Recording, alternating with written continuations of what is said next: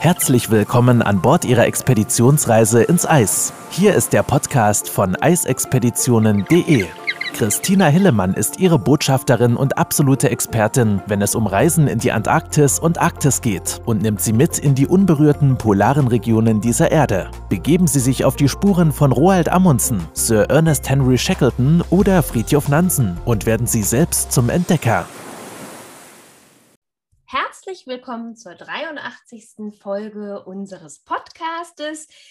Wir hören immer von tapferen Männern und mutigen Polarhelden wie Roald Amundsen und Fridtjof Nansen. Aber nur wenn man etwas tiefer forscht oder gräbt, finden wir dann etwas über mutige Polarheldinnen. Und eine dieser Polarheldinnen für mich ist insbesondere Frau Dr. Monika Puskepeleit. Und sie ist auch eine der ersten Frauen auf einer Antarktis-Expedition der Georg von Neumeier Station gewesen, arbeitet eng mit dem Alfred Wegener Institut zusammen und umso mehr fühle ich mich geehrt, dass ich heute im Interview live nach Norwegen rübergeben darf an die liebe Monika, die sich heute Zeit nimmt, uns ein bisschen Rede und Antwort steht. Liebe Monika, schön, dass du da bist. Ja, das ist ja wunderbar, die Verbindung steht.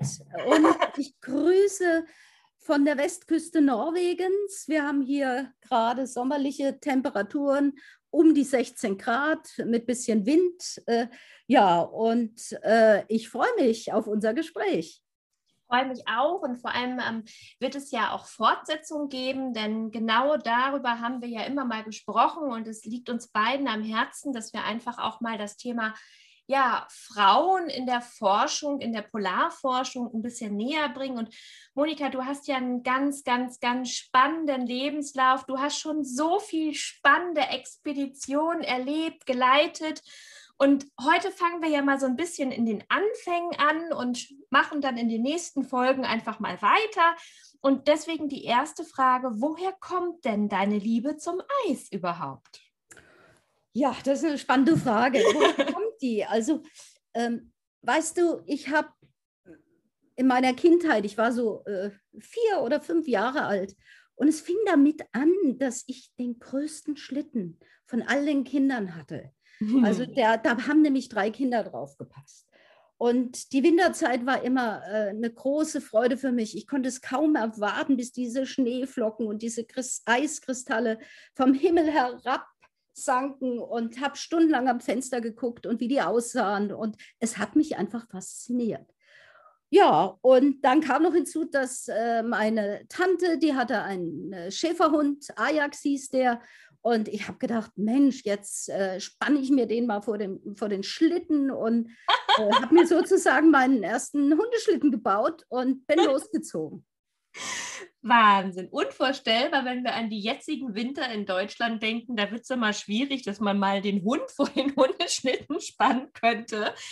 Ja, also so praktisch die Anfänge. Und dann hast du dir ja Stück für Stück immer wieder deinen Weg ins Eis gebahnt, könnte man sagen. Wie genau hast du das gemacht? Ja, vielleicht äh, sind natürlich auch äh, so in der Vorgeschichte äh, äh folgende Begebenheiten äh, ganz interessant, ein bisschen darüber zu erzählen. Ähm, also zum einen, mein Vater, der war ja Ingenieur und der hat auch immer so von Bohrinseln und all solche exotischen Sachen äh, erzählt, was er als Ingenieur gut fand. Also ich war auch immer neugierig, bin mit dem auch schon mit sieben Jahren auf Baustellen gegangen und habe mir da Konstruktionen angeguckt und wie das alles so war. Also äh, so eine Vatertochter kann man natürlich schon sagen, was sehr interessant ist, denn ich glaube, dass viele der Frauen, die in solchen Bereichen tätig sind, Vatertöchter sind. Aber das äh, gilt es vielleicht irgendwann mal zu beweisen. Das äh, wäre mal eine Hypothese. Ich würde es bestätigen, wenn ich auch ein bisschen an mich denke. Naja, schau, schau, ich glaube auch, dass das so ist. Mhm. Ähm, der ist äh, eigentlich aus Ostpreußen und hat mir auch von den kalten Wintern erzählt, die es damals gab und so an der litauischen Grenze am Kurschen äh, Haff. Äh, das war ja noch eine ganz andere äh, Zeit auch gewesen. und das hat mich alles irgendwie ein bisschen geprägt und ähm, ich habe ja dann äh, in Frankfurt und Heidelberg äh, Medizin studiert und ich kann mich noch wirklich, also äh, das habe ich wirklich noch sehr, sehr gut in Erinnerung. es war im Sommer 1979 und ich hatte so einen ganz kleinen Schwarz-Weiß-Fernseher in meinem Studentenwohnheim. Ich war in Frankfurt und habe im Studentenwohnheim gewohnt und ähm, irgendwie, scheinbar habe ich keine Lust gehabt, irgendein Medizinbuch äh, an dem Nachmittag zu lesen, sondern ich habe den Fernseher angemacht. Und da kam ein spannender Bericht über die South Pole Station und McMurdo mhm. von, äh, von den US-Amerikanern. Und zwar, es ging über die Überwinterung dort. Und ich war fasziniert, wie vom Schlag getroffen und habe mir das angeguckt und habe gesagt, okay, das ist es. Ich gehe überwintern. Und ich kann mich auch noch erinnern, dass ich dann in, in meine äh, Studienkollegin, die hat Geografie studiert, die war im Zimmer nebendran. Ich habe sofort geklopft und habe gesagt, gib mir mal deinen Atlas. ähm, ich muss es mal genau gucken, McMurdo und so, weißt du, ich gehe überwintern. Und äh, die guckte mich an, naja, jetzt, was jetzt los? Und ich habe gesagt, ich weiß. Und es ging in diesem Bericht auch ein bisschen über die äh, äh, soziale Deprivation äh, in, in der Polarnacht und äh, von den Polarforschern, wie können die das äh, verkraften und natürlich über die, ich sehe die Bilder noch vor mir von diesem Bericht. Eigentlich würde ich ihn gerne noch mal wiedersehen irgendwie, wenn das möglich wäre, müssten wir mal rauskundschaften, ob das möglich ist. jedenfalls, ich habe das also noch bildlich vor mir und war, ich war überzeugt und dann, dass ich das machen werde. Und das war wie, als hätte man in dieser Sekunde eine Handleine zur Antarktis äh, ja, geknüpft. Und ähm, das war wirklich, damals war es mir nicht ganz so bewusst, aber ich war, äh, war einfach überzeugt, dass das passieren wird. Und ähm, das hatte dann die Folge, dass mir meine Studienkollegen immer wieder zum Geburtstag oder sowas habe ich lauter Pinguine geschenkt bekommen. Ich hatte dann so einen Sitzkasten voll mit Pinguinen. Und ich habe gedacht, na ja, die spricht immer von, von der Antarktis und habe dann versucht Literatur und Bücher. Natürlich in der Kindheit habe ich die frühen Berichte äh, auch gelesen und ich war immer ganz, äh, ganz wild. Äh, weißt du, ich habe äh, ähm, ähm, ähm, eigentlich Mickey Mouse nicht so gemocht. Ich habe das auch gelesen. Aber für mich war es größte, abends im Bett zu liegen und den Atlas mir anzugucken und all diese weite Welt mir anzugucken und diese weißen Flecken.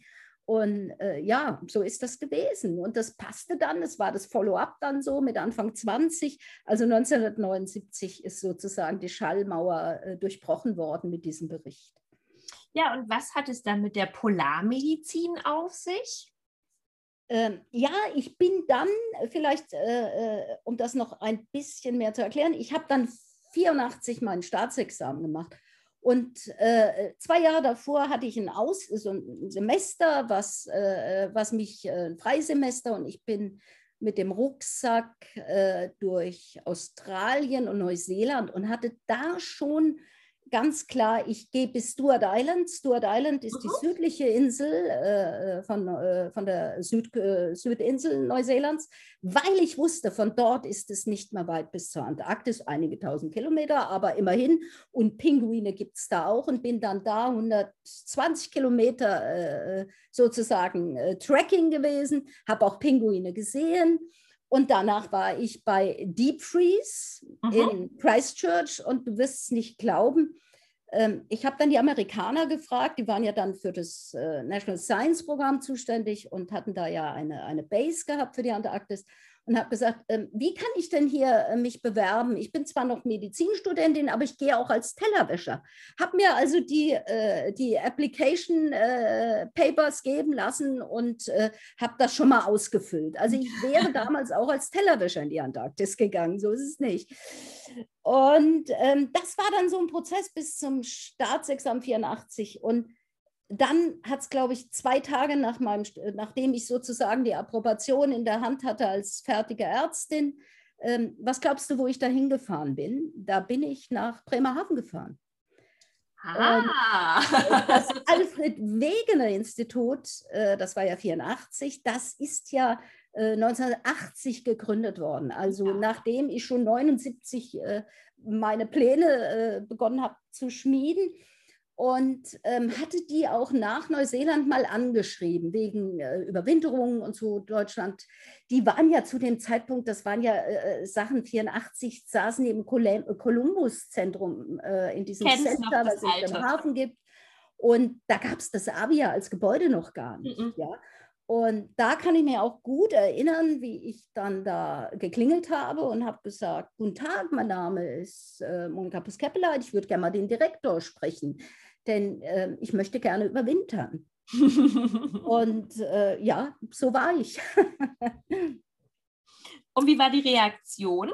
Die Reaktion war sehr interessant. Ich bin erstmal zu Herrn Kohnen. Dr. Kohnen war damals der Cheflogistiker, der gerade äh, ein Buch veröffentlicht äh, hatte, äh, nämlich Antarktis-Expedition. Und das handelte eigentlich äh, von, der, äh, von dem Standortfinden für die Georg von Neumeier Station. Sie sind damals, glaube ich, mit der Polar Circle losgedampft und haben dann sich, haben quasi eine Erkundung gemacht, wo der beste Standort in diesem Bereich gewesen äh, wäre. Also sie schauten natürlich, das war auch alles, das waren ja andere Zeiten als heutzutage und haben dann da auch sich für einen äh, speziellen Punkt, wo sie die Georg von Neumeier Station dann aufgebaut haben, entschieden. Der hatte ein sehr, sehr schönes Buch, äh, kann ich auch sehr empfehlen. Also Heinz Kohn heißt das, Antarktis-Expedition ähm, darüber geschrieben und er selber war ja Geophysiker von Hause aus und äh, der hat mich, also der guckte mich an, ich werde es nie mhm. vergessen und er sagte, ja, dann wollen wir mal schauen, kann natürlich sein, ob Professor Hempel äh, sie jetzt äh, ähm, empfangen wird, aber versuchen wir es doch mal. Unwahrhaftig, Professor Hempel, der äh, schon damals die graue Eminenz äh, der Polarforschung war, auch schon Absolut. In, in den frühen, äh, frühen Anfängen der, äh, des Alfred Wegener Instituts, ähm, der hat mich wahrhaftig empfangen und ich habe ihm von meinen Plänen erzählt, dass ich jetzt am Anfang meiner Weiterbildung bin innerhalb der Medizin und äh, ich würde gerne mal wissen, was er so alles möchte, was man so äh, können müsste, wenn man dort als Ärztin über Winter geht. Und ich kann mich erinnern, dass er dann sagte, äh, ja, also das könne er sich ja jetzt nicht vorstellen, dass da Frauen hingingen in diesem Jahrhundert. Ähm, aber ähm, er hätte da eine Adresse und das äh, war der Professor Smolka, äh, der in der Nähe von Hannover wohnte, denn der hätte 1981 äh, eine Arbeitsgemeinschaft für Polarmedizin und Grenzgebiete äh, gegründet. Und äh, da würde er mir doch jetzt erstmal empfehlen, mit äh, Professor Smolka äh, Kontakt aufzunehmen. Ah. Und was glaubst du, was ich dann gemacht habe? Ich bin dann von Bremerhaven direkt äh, zum Professor äh, Smolka gefahren.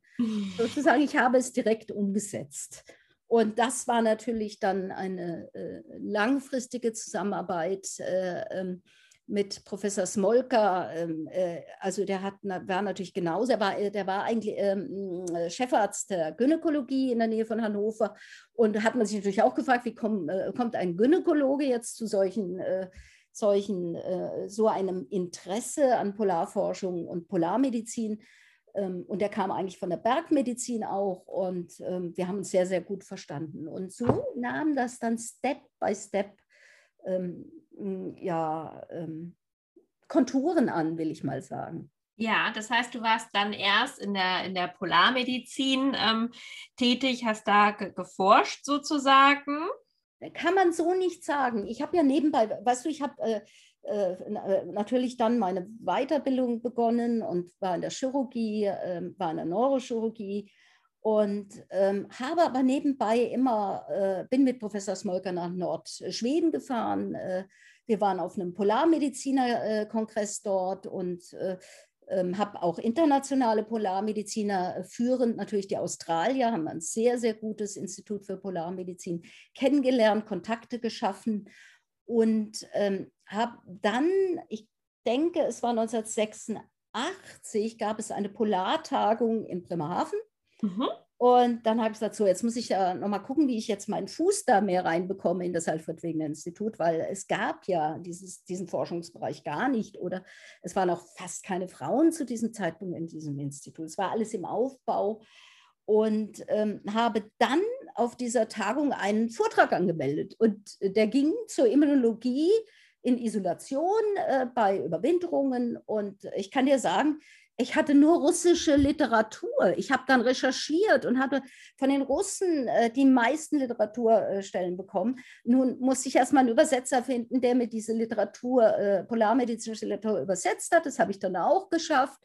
und habe dann den Vortrag äh, ähm, sozusagen vorbereitet. Und ähm, das war dann im Frühsommer äh, 86 bei der Tagung. Und da war wieder, die, wieder eine nette Begegnung mit Professor, äh, Begegnung mit Professor Hempel, denn ähm, der Hörsaal der neuen Hochschule dort, der war voll. Und dann hat er den vortragenden Herrn äh, äh Dr. Puskepeleit aufgerufen. Und ich habe dann gedacht, oi, ich bin dann aufgestanden und es war so einer meiner ersten internationalen oder großen Vorträge, die ich überhaupt gehalten hatte.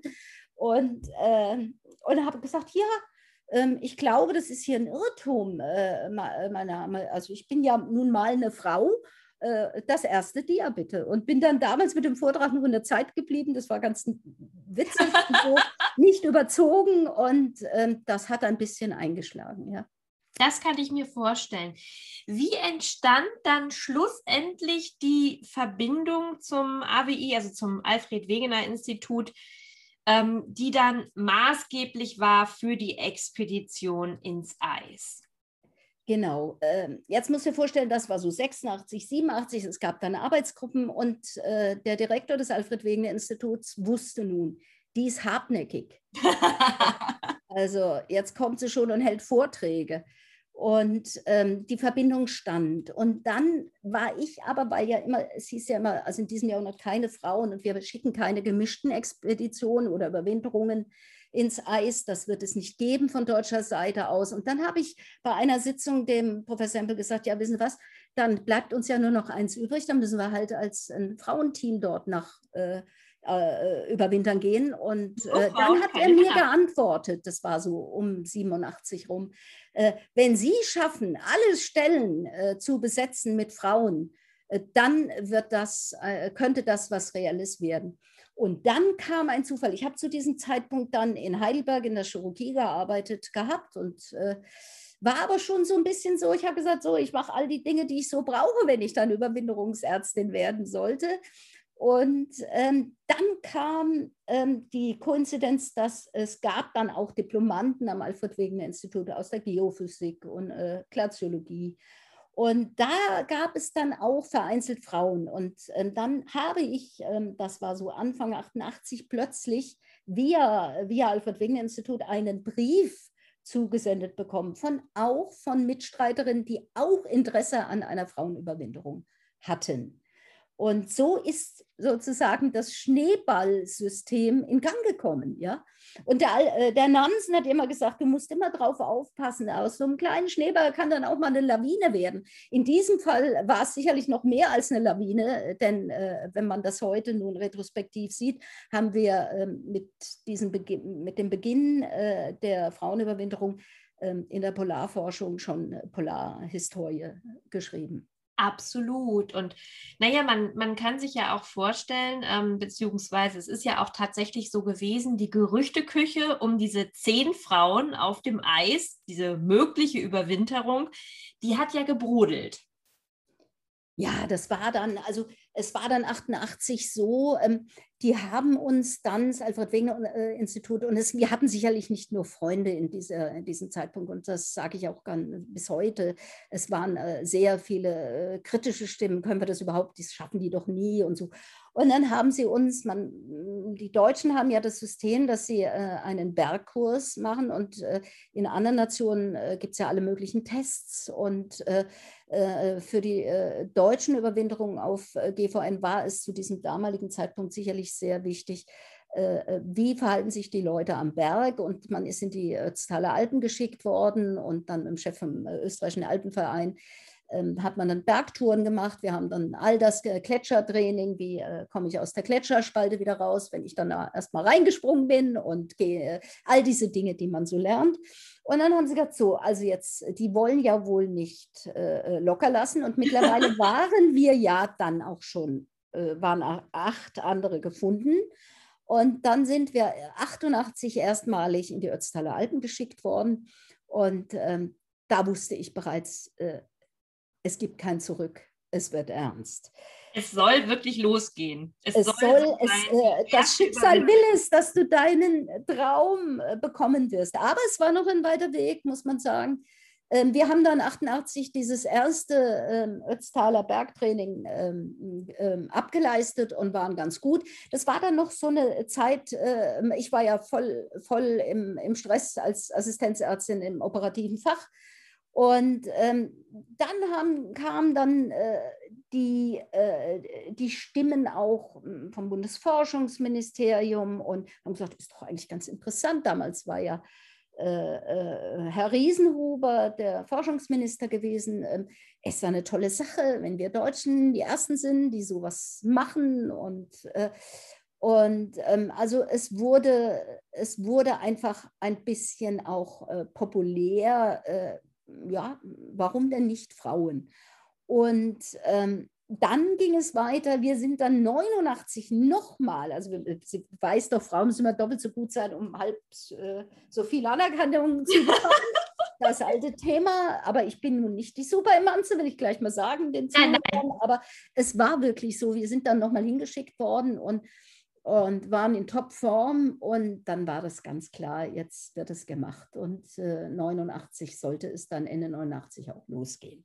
Also es bedeutet ja schon, ähm, also euch war ja auch bewusst, ich meine, das, das macht ja auch ein bisschen, übt ja auch ein bisschen Druck, denke ich, aus. Ne? Also wenn man als erste, weltweit erste Frau, also du hast die Station dann ja auch geleitet, das können wir ja schon mal ähm, vorwegnehmen, wirklich als weltweit erste Frauengruppe in der Antarktis auf der Georg von Neumeier Station überwintert. Das, das ist ja schon, also wie fühlt man sich dann? Also was, was geht einem durch den Kopf? Ähm, hat man Bedenken, bevor man dann wirklich zusagt? Weil jetzt habt ihr Trainings gemacht und die waren ja sicherlich auch anspruchsvoll, ähm, wie ich weiß. Kannst du das nochmal so ein bisschen für die Hörer wiedergeben? Ja, also natürlich geht dann da viel durch den Kopf. Ähm, ich hatte ja 89 fast zehn Jahre von meinem gelebten Traum schon hinter mir. Und das ist so vielleicht äh, zu vergleichen, wenn man ein, ein, äh, im Himalaya einen Berg besteigt oder irgendetwas äh, Spezielles. Äh, ich sage, es kann alles Mögliche sein, den Traum, den man so mit sich führt, der sicherlich früh in der Kindheit beginnt, unbewusst. Ähm, äh, und plötzlich fängt das an und wird äh, äh, realistisch. Da muss man immer mal wieder auch sich ganz still hinsetzen und sagen, okay, go for it, du willst das, du möchtest das. Natürlich sind das Anforderungen. Ich habe dann ein, ein strammes Programm, jetzt jeder, jeder von uns, also ob jetzt die Geophysikerin, die Metrologinnen, auch die Ingenieurin, wir hatten ja, wir haben auch viele Sachen neu mit bei dieser äh, Überwinterung gemacht. Zum Beispiel waren wir die Ersten, die Windkraft in der Antarktis getestet haben. Ähm, also äh, diverse Dinge. So, wir hatten ein strammes Programm auch, um uns vorzubereiten. Und immer noch diesen Aspekt, naja, es sind nicht nur Gönner, die äh, um uns rum sind, aber wir werden das schaffen. Und wir haben uns ja als Gruppe beworben. Wir kannten uns ja nicht. Also wir haben uns quasi als, wir haben gesagt, wir sind jetzt neun äh, Frauen und wir möchten das gerne machen. Und wir haben jetzt alle Stellen besetzt, äh, die da auch äh, besetzt werden müssen. Also wir sind vollständig. Ähm, wir, äh, wir muss natürlich auch diese, diese verschiedenen Programme ablaufen, jede für sich äh, mit sich und auch mit ihrem Fachgebiet auf der einen Seite, aber auch mit sich selbst. Und für mich natürlich in der Funktion, und damals war das ja so, dass man dann einen Vertrag im Sinne eines Handelsschiffskapitäns zur See bekommen hat, von den, von den äh, sag ich mal, juristischen, äh, vom juristischen Umfang als Stationsleiterin äh, äh, der Georg von Neumeier Station plus die gesamte Medizin. Also das war schon ähm, eine große Herausforderung. Aber ich konnte immer noch ganz gut schlafen. ich, ich, weiß nur, es gab einmal einen Moment, das war ein Sonntagmorgen, da habe ich den Professor Hempel nochmal angerufen und habe gesagt, also eins muss ganz klar sein, weil Frauen, wir müssen ähm, diese äh, Frauen mögen ja flache Hierarchien. Die sind ja nicht mhm. immer, immer Top-Down-Hierarchien. Ich kann natürlich aus operativen Fach und aus der Medizin, da gibt es oft eine Top-Down-Hierarchie, aber ähm, ich äh, flache Hierarchien. Aber es muss natürlich unter solchen Umständen ganz klar gesagt werden, der Kapitän hat das letzte Wort. Und da hat äh, Professor Hempel, dem, der mir wirklich äh, viel zugetraut hatte, und der muss man ihm jetzt auch, er ist jetzt schon über 90, ähm, ähm, wirklich, der war auch mutig. Ja, und auch die, der Cheflogistiker, die waren wirklich auch mutig, das dann auch so zu entscheiden. Ja? Also äh, im Nachhinein muss ich das schon sagen, weil man wusste ja nicht genau, wie wird das werden.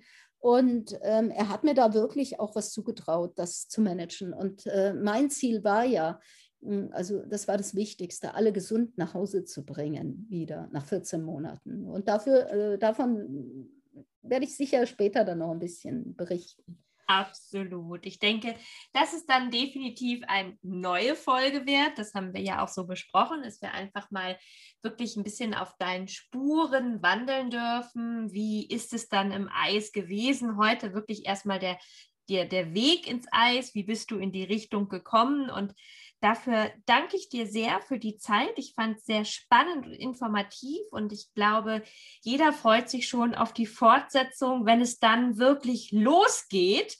Und ähm, ja, ist ja kein Geheimnis, 1989 ist es losgegangen und wir können ja schon mal so ein bisschen spoilern, da ist ja auch viel passiert, also in der Zeit. Ja, da ist sehr viel passiert und es gibt nicht nur eine West, gab damals nicht nur eine westdeutsche äh, ähm, Überwinterungsstation, es gab damals auch eine ostdeutsche Überwinterungsstation. Und ähm, also wir haben wirklich äh, äh, geschichtsträchtige Dinge erlebt im Eis und davon werde ich sicherlich auch ein bisschen berichten. Wir freuen uns ganz doll drauf. Und vielen, vielen lieben Dank für die Zeit, Monika.